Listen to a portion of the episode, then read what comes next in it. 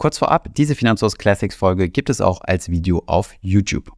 Hallo und herzlich willkommen zu dieser neuen Podcast-Folge. In der heutigen Folge werden wir etwas kategorisieren, nämlich in die eine Gruppe der Menschen, die an den Weltuntergang glauben und die andere Gruppe, die zwar daran glaubt, dass es immer wieder zu Crashs und Krisen kommen wird, die aber langfristig von einem Wachstum ausgehen, beziehungsweise dass man aus diesen Crashs und Krisen auch wieder rauskommt. Wir sprechen über Krisen, Crashs und deren Folgen und warum es nichts bringt, auf Crash-Propheten zu hören, selbst wenn diese Recht haben. Viel Spaß bei dieser Podcast-Folge.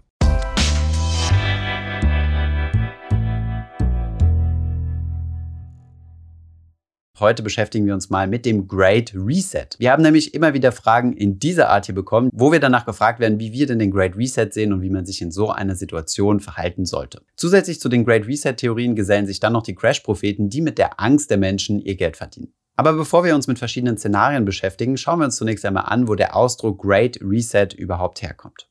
Reset bedeutet ja zunächst einmal nichts anderes, als wieder die ursprüngliche Version herstellen. So kennen wir das beispielsweise bei technischen Geräten. Wenn wir auf Reset drücken, werden wir die Werkseinstellungen wieder zurückgesetzt. Man kann den Great Reset also als so eine Art Neuanfang oder Neustart sehen. Das ist ja per se zunächst einmal nichts Negatives. Die Great Reset Initiative wurde übrigens im Jahr 2020 auf dem Weltwirtschaftsforum in Davos groß aufgegriffen. Die Idee dahinter ist, dass die Weltwirtschaft durch die Covid-Pandemie im Jahr 2020 ziemlich am Boden war und man daher die Gelegenheit nutzen sollte, die Wirtschaft nochmal neu aufzubauen und zwar nach den Idealen, wie wir uns das wünschen würden. Die Idee ist an sich nichts Neues, denn es gab immer wieder Initiativen, die gefordert haben, dass wir unsere Wirtschaft neu aufbauen und neu ordnen. Beispielsweise wollte man sich in der Wirtschaft vom reinen Shareholder-Value-Prinzip verabschieden, dass es also nicht in der Wirtschaft nur darum geht, Aktionäre glücklich zu halten, sondern dass es auch noch andere Stakeholder gibt, die mit berücksichtigt werden sollen. Oder ein zweites Beispiel, der Green New Deal. Die Great Reset-Initiative des Weltwirtschaftsforums war allerdings auch starker Nährboden für verschiedene Verschwörungstheorien. So wurde an verschiedensten Stellen zum Beispiel spekuliert, dass die Covid-Pandemie nur ein Vorwand war, um jetzt richtig aufzuräumen und dass die Eliten alles an sich reißen. So wurde in den Great Reset reininterpretiert, dass es hier zu einer neuen Weltordnung der Elite kommen soll, die eine supranationale, also über Nationen hinweg gespannte Weltregierung einsetzen möchte. Tatsächlich hatte die Initiative aber ganz andere Absichten. Im Kern geht es darum, einen faireren Weltmarkt zu entwerfen. Also eine Weltwirtschaft, wo es mehr um Kooperation geht, beispielsweise im Bereich Steuern, Finanzierung oder auch Regulatorik. Es soll bessere Handelsvereinbarungen geben und der Stakeholder, die Ökologie, soll stärker mit einbezogen werden. Das bedeutet, es soll im wirtschaftlichen Handeln auch immer mit berücksichtigt werden, welchen Einfluss das Ganze denn auf unsere Umwelt, also unsere Ökologie hat. Gleichstellung und Nachhaltigkeit sollen also gestärkt werden. Häufig ist aber nicht diese Art des Great Resets gemeint, wenn man von Great Reset spricht, denn viele interpretieren das Ganze etwas anders. Die Fragenden verstehen unter dem Great Reset dann eigentlich eher, dass unsere Weltwirtschaft gerade den Bach runtergeht, unser gesamtes Wirtschaftssystem implodieren wird und es deswegen auch keinen Sinn mehr macht zu investieren, denn alle Vermögenswerte würden sowieso an Wert verlieren und wertlos werden. Aus diesem Grund schauen wir uns jetzt gleich einmal dieses Desaster-Szenario an und wie das Ganze so verlaufen könnte und was davon die Implikationen sind. Wir werden uns jetzt zunächst einmal ein fiktives Katastrophenszenario anschauen mit zwei unterschiedlichen Möglichkeiten, wie das Ganze ausgehen könnte. Im optimistischen Szenario gehen wir davon aus, dass nach dem gigantischen Crash die Märkte wieder steigen und die Wirtschaft sich erholt. Im pessimistischen Szenario gehen wir davon aus, dass der Crash endgültig ist und es danach auch keine Erholung mehr gibt. Vermögenswerte sind also sozusagen vernichtet. Starten wir einmal mit einem Katastrophenszenario, wo wir am Ende vor einem großen Scherbenhaufen stehen, wo wirklich alles zusammen gecrashed ist. Auslöser hierfür kann es ja verschiedene geben, zum Beispiel größere Pandemien oder Seuchen, kriegerische Auseinandersetzungen, Naturkatastrophen oder Blasenbildungen an den Kapitalmärkten. Ebenso natürlich politische Unruhen oder politische Umstürze. Zu Beginn des Szenarios geht es der betroffenen Bevölkerung zunächst einmal gut. Die Wirtschaft floriert und es gibt einen starken Export, also es werden viele Güter ins Ausland verkauft, was dafür sorgt, dass der Wohlstand auch hoch ist. Über viele Jahrzehnte hinweg verfällt die Wirtschaft ganz langsam und es sorgt dafür, dass die Armut steigt. Der langsame Wohlstandsverfall wird durch erhöhte Sozialleistungen ausgeglichen. Diese Sozialleistungen werden aber auf Schulden finanziert, wodurch die staatliche Schuldenquote stark steigt. Dann fangen die Inflationsraten an zu steigen. Zunächst einmal zweistellig, dann dreistellig und am Ende kommt es sogar zu einer extremen Hyperinflation, also einer vierstelligen Inflationsrate. Der entsprechende Staat bekommt keine Kredite mehr und die Arbeitslosigkeit explodiert. Der Staat versucht sich dann zu retten und zu stabilisieren, indem er beispielsweise viel staatliches Eigentum privatisiert, um Geld in die Kasse zu spülen und seine eigene Währung beispielsweise an den US-Dollar zu koppeln. Es werden Wirtschaftsstimulationspakete verabschiedet und Einfuhrzölle werden reduziert, um die Wirtschaft nochmal anzukurbeln. Kurzfristig funktioniert das auch, die Wirtschaft floriert und boomt auch nochmal. Kurzzeitig wächst auch nochmal der Wohlstand aufgrund der Währungskopplung, aber diese Effekte sind eher ein Strohfeuer und eher kurzfristig, denn die gewonnenen Reichtümer werden gleich ins Ausland abgeführt. Lokale Unternehmer und Vermögende bringen ihre Schäfchen im Ausland ins Trockene und durch den Verkauf von staatlichen Unternehmungen profitiert ebenfalls eher das Ausland. Die Wirtschaft bricht wieder ein, jeder, der die Möglichkeit hat, bringt sein Vermögen weiterhin ins Ausland und es wird eine Zahlungsunfähigkeit des Landes prognostiziert. Immer mehr Geld wird von Banken abgezogen, um es sicher zu Hause zu bunkern, was zu multiplen Bankruns führt. Das versucht der Staat zu verhindern, indem er die Möglichkeit, Vermögen ins Ausland zu überführen, stark beschränkt. Aufgrund der Bankruns kommt es zu starken Protesten, die der Staat versucht einzuschränken, was aber nur zu mehr unkontrollierten Unruhen führt. Der Staat hat die Situation nicht mehr unter Kontrolle und kapituliert und verkündet den Staatsbankrott. So oder so ähnlich erging es ohne Anspruch auf historische Korrektheit dem Land Argentinien um die Jahrtausendwende. Ein jahrzehntelanger wirtschaftlicher Verfall endete mit einer Staatsbankrotterklärung im Jahr 2002. Augenzeugen zufolge kam es zu massiven Unruhen und Plünderungen, nachdem Bankguthaben einfach eingefroren wurden und Menschen an ihr Geld nicht mehr herangekommen sind. Jeder war also auf sich allein gestellt. Diejenigen, die den Vorteil hatten, dass sie liquide Vermögenswerte zu Hause hatten, wie beispielsweise gehortetes Bargeld, hatten den Vorteil, dass sie sich noch etwas kaufen konnten. Vermögenswerte wie Aktien oder Immobilien waren in dieser Zeit eher weniger hilfreich. Kurzfristig sehen wir also, dass ein Vermögen in solch einem Szenario relativ wenig hilft. Aber wie sieht es langfristig aus? Hier müssen wir zunächst einmal in zwei Szenarien beziehungsweise eigentlich zwei Glaubensrichtungen unterscheiden. Glaubensrichtung Nummer eins ist das optimistische Szenario. Man glaubt, dass langfristig wieder alles gut wird, dass wir also wieder in eine Wachstumsphase kommen werden und sich das Leben normalisiert. Die zweite Denkweise ist etwas apokalyptischer. Hier geht man nicht mehr von einer positiven Wertentwicklung aus, sondern geht davon aus, dass dieses Chaos-Szenario auf immer Bestand haben wird. Wir nennen es mal Szenario Zerstörung. Schauen wir uns jetzt mal das erste Szenario, das optimistische Wachstumsszenario an. Nach mehreren Monaten oder Jahren des Chaos gehen wir davon aus, dass das System wieder eine Ordnung finden wird. Nachdem man in der ersten Phase irgendwie über die Runden gekommen ist, indem man zum Beispiel etwas größere Bargeldreserven gehalten hat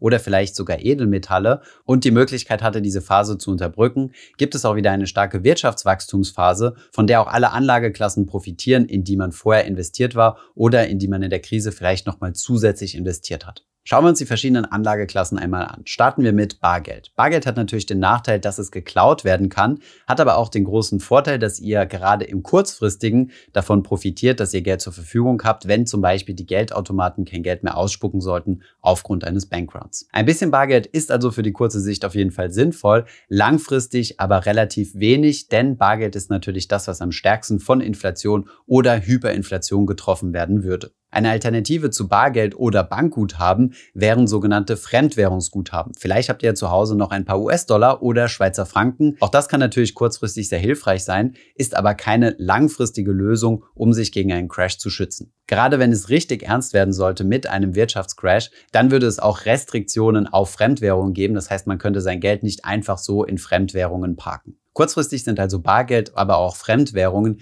sicherlich sinnvoll, um die erste Krisenphase zu überbrücken. Langfristig sorgen sie dafür, dass man sein Risiko reduziert, aber Großrendite werdet ihr damit nicht machen. Dasselbe gilt natürlich auch nochmal für Bankguthaben, nur mit dem zusätzlichen Nachteil, dass ihr hier leichter enteignet werden könnt, dass also euer Bankguthaben einfach eingefroren werden kann oder ihr beim Überschreiten einer gewissen Guthabensschwelle auf eurem Konto einfach enteignet werdet, so wie es in Zypern während der Eurokrise der Fall war. Schauen wir uns Immobilien an. Sie haben kurzfristig zunächst einmal den Vorteil, dass ihr da drin wohnen könnt, wenn es denn eine eigengenutzte Immobilie ist, haben aber den Nachteil, dass ihr hier keinen Cashflow draus bezieht, womit ihr die Krisenphase überbrücken könnt. Wohnen werdet ihr in einer solchen Krisenphase sehr wahrscheinlich weiterhin können, auch wenn ihr zur Miete wohnt, denn im Ernstfall würdet ihr einfach nur eure Miete nicht bezahlen und würdet in solch einem Krisenszenario vermutlich auch keine Räumungsklage bekommen. Der Nachteil ist natürlich, dass ihr enteignet werden könntet, gerade wenn es Vermietungsimmobilien sind, also nicht euer Eigenheim. Eine Alternative hierzu wären Auslandsimmobilien, aber auch das ist etwas leichter gesagt als getan, denn diese Immobilien müssen ja auch erstmal erworben werden, bilden ein ziemliches Klumpenrisiko und das könnt ihr sowieso erst dann machen, wenn ihr einen beträchtlichen Vermögensstand habt, um euch ein Auslandsimmobilienportfolio aufzubauen. Kommen wir zur nächsten Assetklasse, nämlich den Edelmetallen.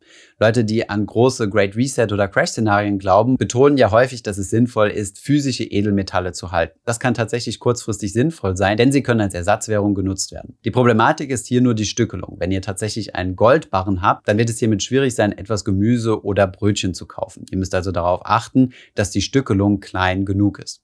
Außerdem habt ihr natürlich den großen und nicht zu unterschätzenden Nachteil, dass euch diese Edelmetalle auch geklaut werden können. Albert Warnecke, der Finanzvisier, hat es ganz gut hier auf unserem Kanal zusammengefasst. Da gilt ja der Spruch, der Optimist kauft Gold und Silber und der Pessimist kauft Konservendosen und eine Waffe. Also ja, ganz klar. Also ich, ich finde das immer ganz faszinierend, dieses ganze Thema Gold und, und, und überhaupt dieses Edelmetallgeschichten. Bei mir kommt es immer so vor, die Leute denken da eigentlich hm, nicht an eine Krise, sondern einfach an Währungswechsel. Also über Nacht verschwindet der Euro irgendwie, aber es ist alles total friedlich. Die Busse fahren, die öffentlichen Verkehrsmittel sind da. Du kannst im Laden halt nicht mehr mit Euro, sondern mit, mit Gold zahlen. Fertig. Aber das ist wirklich, wenn es richtig hoch hergeht, also deine Generation muss ja schon fast schon die Urgroßeltern fragen. Aber ja. wie es halt war nach dem Krieg oder im Krieg. Also ich meine, ich denke mir dann immer, du musst ja dein Gold dann auch verteidigen können. Soweit also die Sinnhaftigkeit in der kurzen Betrachtung. Wie sieht es in der langfristigen Entwicklung aus? Hierzu schauen wir uns einmal die Preisentwicklung von Gold während der Argentinien-Krise in Argentinien an und tatsächlich sieht man, dass hier der Goldpreis to the moon gegangen ist. Wer so sein Geld in Gold investiert hätte, der wäre dann ziemlich reich geworden. So sieht es zumindest mal aus. Allerdings gibt es für diese Preisexplosion auch einen ziemlich einfachen Grund, denn das hier ist der Goldpreis dargestellt in argentinischen Pesos. Und am 01.01.2002 wurde die Kopplung des Pesos zum Dollar aufgehoben. Dementsprechend stark ist der Wert des Pesos im Vergleich zu internationalen Währungen gefallen und dementsprechend natürlich auch im Vergleich zu Gold. Wenn wir uns hier nämlich mal den Goldpreis in US-Dollar gemessen anschauen, dann sieht man, dass das Ganze auf den US-Dollar-Goldpreis keinen Effekt hatte. Fazit zum Goldinvestment. Langfristig ist es also so sinnvoll, sein Geld in Gold zu investieren wie in Fremdwährungen. Es bleibt also wertstabil, während die eigene Währung an Wert verliert. Was man allerdings nicht vergessen darf, ist, dass das Timing hier sehr, sehr schwierig ist. Denn in dem Moment, wo eine Wertkopplung von einer Währung an die andere bekannt gegeben wird, ist der Goldpreis euch schon davongelaufen und die große Preisexplosion ist schon vorbei. Dasselbe gilt übrigens auch für die nächste Anlageklasse, nämlich für die Aktien. Denn die Aktien haben sich genauso entwickelt wie der Goldpreis. Das liegt natürlich auch am Wechselkurs. Schauen wir uns einmal den MSCI World in argentinischen Pesos gemessen an, dann explodiert der ähnlich wie der Goldpreis. Der Vorteil von weltweiten Aktien ist, dass sie größtenteils im Ausland liegen, von daher ist eine Enteignung ziemlich schwierig. Sie sind zwar liquide Vermögenswerte, aber es kann natürlich auch zu illiquiden Phasen kommen, wenn zum Beispiel euer nationaler Broker gerade zu ist. Wenn ihr zum Beispiel durch einen Bankrun bedingt nicht an euer Bargeld kommt, werdet ihr genauso wenig eure Aktien verkaufen können und dann Geld abheben. Von daher sind Aktien kurzfristig ebenfalls keine Hilfe, aber auf langfristige Sicht sind sie eine gute Absicherung. Schauen wir uns zum Beispiel mal die Entwicklung des argentinischen Marval-Index an, sieht man, dass es nach der Krise auch wieder bergaufwärts ging. Das bestätigt auch wieder unser optimistisches Szenario, in dem wir uns gerade befinden, dass das auch das Szenario ist, was in der Vergangenheit zum Tragen gekommen ist. Kleines Fazit zum optimistischen Szenario. Wenn ihr also davon ausgeht, dass es zu einem ultimativen Crash kommen wird, einem Great Reset, und danach aber davon ausgeht, dass es ein optimistisches Szenario einsetzen wird, dass die Weltwirtschaft wieder ihre Ordnung finden wird und dass es auch wieder einen funktionierenden Handel gibt, dann könnt ihr eigentlich so investieren, wie wenn ihr davon ausgeht, dass es keinen Great Reset geben wird. Auf kurzfristige Sicht könnt ihr euch absichern, indem ihr zum Beispiel eine gewisse Menge an Bargeld haltet, vielleicht ein bisschen in Edelmetalle investiert und vielleicht auch noch Fremdwährungen vorhaltet. Auf langfristige Sicht gilt aber genau dasselbe, wie wenn ihr davon ausgeht, dass es keinen Crash gibt, nämlich breit zu diversifizieren, meinetwegen auch sehr gerne über verschiedene Assetklassen hinweg, wie beispielsweise in Aktien und Immobilien oder auch Rohstoffe, wenn ihr das möchtet. Bevor wir ins pessimistische Szenario übergehen, vielleicht noch hier ein kleiner Einschub zu den sogenannten Preppern, also Menschen, die sich quasi auf ein Katastrophenszenario vorbereiten. Auch Prepper vertreten meiner Meinung nach eher die optimistische Sicht, dass es irgendwann wieder bergaufwärts gehen wird.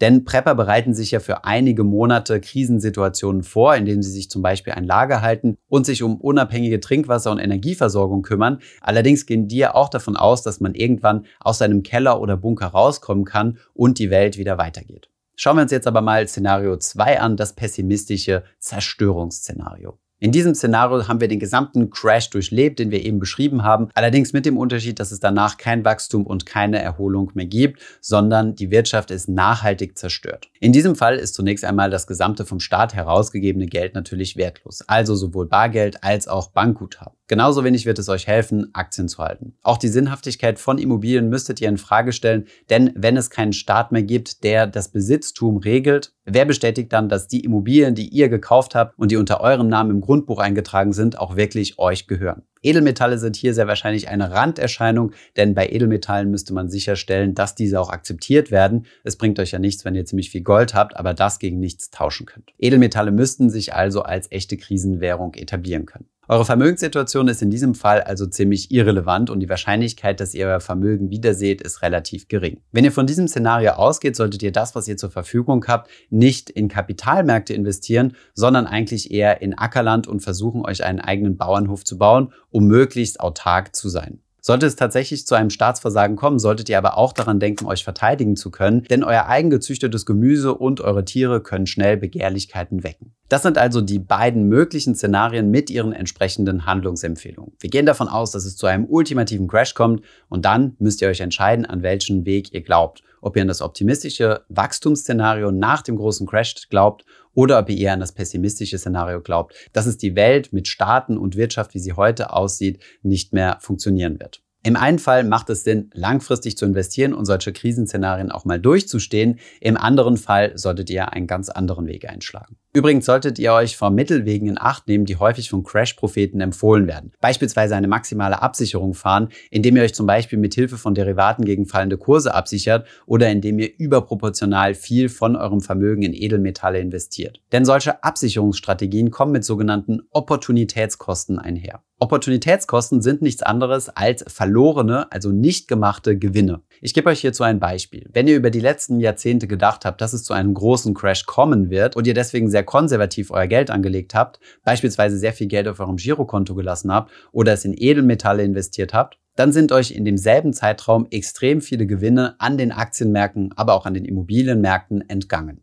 Dadurch, dass ihr euer Geld also dort nicht investiert habt, habt ihr gewisse Gewinne nicht machen können. Das sind sogenannte Opportunitätskosten. Kommen wir jetzt einmal zu meiner persönlichen Meinung, welcher der beiden Szenarien ich für realistischer halte. Wie ihr wisst, investiere ich selbst langfristig am Kapitalmarkt. Daraus lässt sich ableiten, dass ich Option 1, also das optimistische Szenario, für realistischer halte. Einfach aus dem Hintergrund, weil ich davon ausgehe, dass Märkte resilient sind und zwar gewisse Branchen und Unternehmen immer pleite gehen werden und aus dem Markt gespült werden, also quasi Teil der Zerstörung sind, auf der anderen Seite auf dieser zerstörten Wiese aber auch immer wieder neue fruchtbare Ideen hochkommen. Diese treiben dann die Wirtschaft insgesamt. Das kann man auch ganz gut sehen, wenn man sich zum Beispiel mal den S&P 500 Chart auf eine sehr lange Zeitreihe anschaut. Zum Beispiel seit dem Jahr 1871. Seitdem hat es wahrlich einige Krisen gegeben. Erster Weltkrieg, Zweiter Weltkrieg, Dotcom-Krise, große Depression und so weiter und so fort. Diesen Chart können wir uns übrigens auch mal auf einer logarithmierten Achse anschauen, was bei so extrem langen Zeitreihen durchaus sinnvoll ist. Auch hier kann man sehen, dass es immer wieder zu starken Abschwüngen kam, dass der Trend langfristig aber sehr positiv ist. Vielleicht habt ihr ja eine kurze Geschichte der Menschheit von Yuval Harari gelesen. Übrigens ein Buch, was ich euch nur wärmstens empfehlen kann. Auch hier zeigt er die verschiedenen Krisen, durch die Menschen durchgelaufen sind und zeigt, dass die Menschheit sich immer in einem Fluss, also in einer ständigen Entwicklung befindet. Die Geschichte verfolgt eine allgemeine Stoßrichtung, nämlich entwickeln wir uns immer weiter, auch wenn es immer wieder zu desaströsen Ereignissen kam, die die Menschheit eine Zeit lang zurückgeworfen hat. Das soweit meine Sicht der Dinge, aber was ist, wenn ich Unrecht habe? Wenn ich Unrecht habe und ihr vom pessimistischen Szenario ausgeht und dieses auch tatsächlich eintrifft, dann habt ihr euer Geld quasi sinnlos auf die Seite gelegt und am Kapitalmarkt investiert und dieses Geld ist jetzt quasi weg. Die logische Antizipation hierfür wäre also das gesamte Geld, was ihr heute zur Verfügung habt, zu verkonsumieren und euch damit beispielsweise einen Prepperkeller zu bauen oder einen Waffenschein zu machen. Sollte dennoch ein optimistisches Szenario eintreten, konntet ihr all dieses Geld dann nicht in eure Altersvorsorge investieren und werdet vermutlich im Alter deutlich weniger Geld haben. Sollte es dennoch zum Worst Case kommen, dann zählen sehr wahrscheinlich ganz andere Dinge, nämlich zunächst einmal Bildung, also zu schauen, wie ihr klarkommt, Fähigkeiten anbieten zu können, für die andere Leute bereit sind, euch zu bezahlen, beispielsweise handwerkliche Tätigkeiten, Finanzvideos auf YouTube machen gehört, glaube ich, nicht dazu. Und vor allem ein soziales Netz aus Freunden und Familie, denn in der Gemeinschaft ist man natürlich immer viel stärker, gerade wenn die übergeordnete Ebene, die Staatsebene fehlt. An dieser Stelle würde ich auch gerne nochmal auf unser Video verweisen, werden Aktienmärkte ewig steigen? Dazu haben wir uns auch schon mal geäußert und ein ausführliches Video dazu gemacht. Schaut euch das gerne an, das haben wir euch auch unten in der Beschreibung nochmal verlinkt. Ich hoffe, diese Podcast-Folge hat dir gefallen. Wenn ja, dann zöger doch nicht in deinem Umfeld über diesen Podcast zu sprechen, bei Freunden und Bekannten. Ich denke, es gibt auch in deinem Umfeld viele Menschen, die sich für das Thema finanzielle Bildung interessieren oder interessieren sollten. Wenn du auf iTunes bist, würden wir uns auch freuen, wenn du uns eine positive Bewertung dalässt. Das hilft uns, den Podcast noch einfacher auffindbar zu machen. Alle wichtigen Links und Verweise findest du wie immer in den Show Notes zu diesem Podcast. Vielen Dank fürs Zuhören und bis zum nächsten Mal.